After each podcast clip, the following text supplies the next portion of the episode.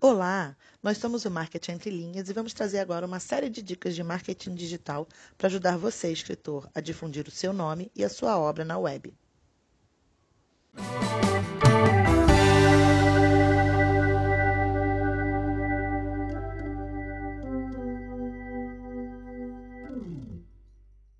A ideia do marketing entre linhas surgiu da nossa percepção que os novos autores às vezes não possuem uma certa profissionalização nas postagens recorrentes em redes sociais. Havia uma confusão em alguns deles entre contas pessoais com contas profissionais. Alguns deles nós entrávamos nas contas e nos perfis realmente não tinha absolutamente nada sobre o livro. Tinha às vezes eu percebia, recebia um story um dia, depois de quase um mês eu recebia outro.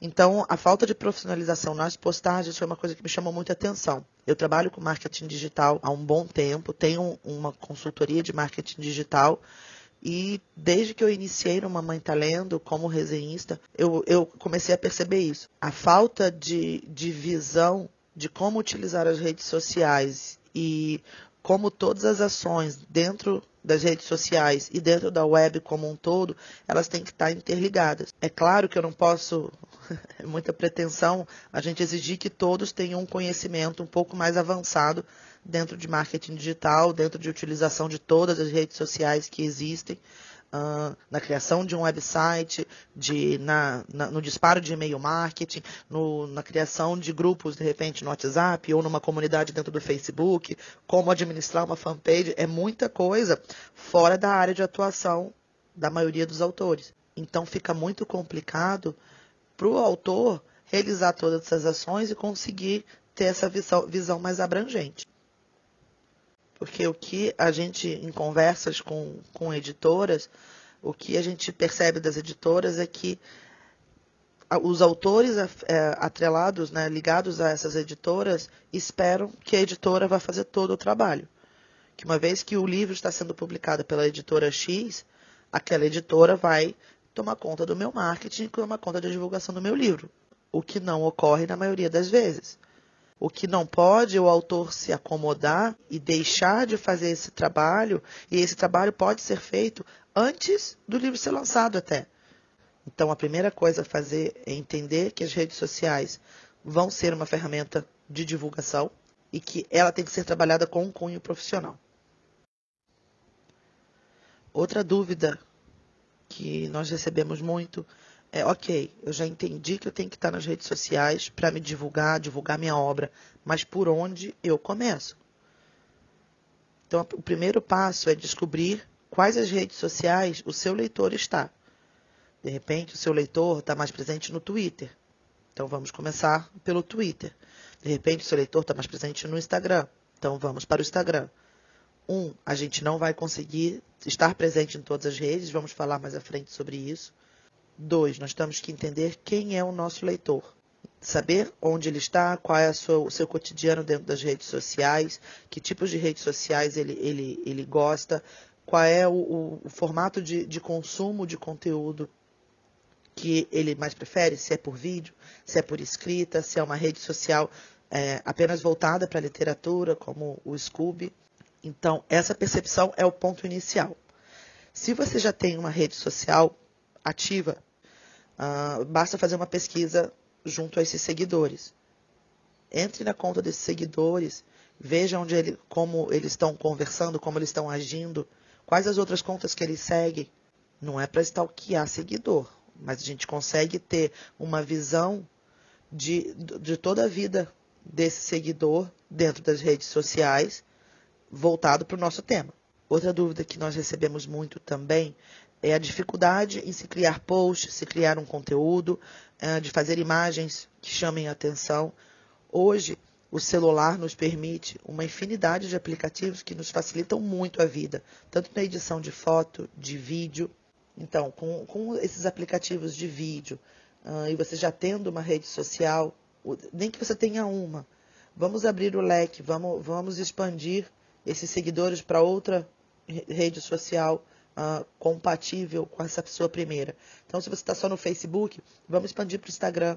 Se você está no Instagram e no Facebook, vamos de repente tentar um Scoob ou um YouTube. Vamos pegar os vídeos que a gente está fazendo para pro, pro Insta e pro Face e vamos compartilhar no, no, no YouTube para ver qual, qual é a resposta dos nossos leitores.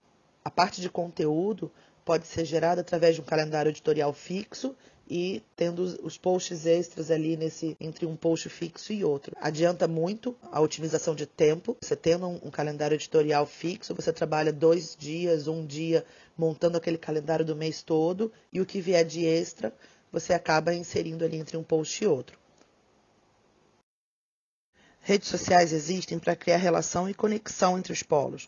E o vínculo criado que tem que ser nutrido com conteúdo que seja relevante para o consumidor, e representativo da marca, que no nosso caso é o autor. As diferentes redes sociais permitem impactar individualmente cada leitor. Mas assim como a gente tem nas livrarias, por exemplo, que a capa dos livros estão concorrendo entre si pelo, pela atenção daquela, daquele comprador, nas redes sociais é a mesma coisa.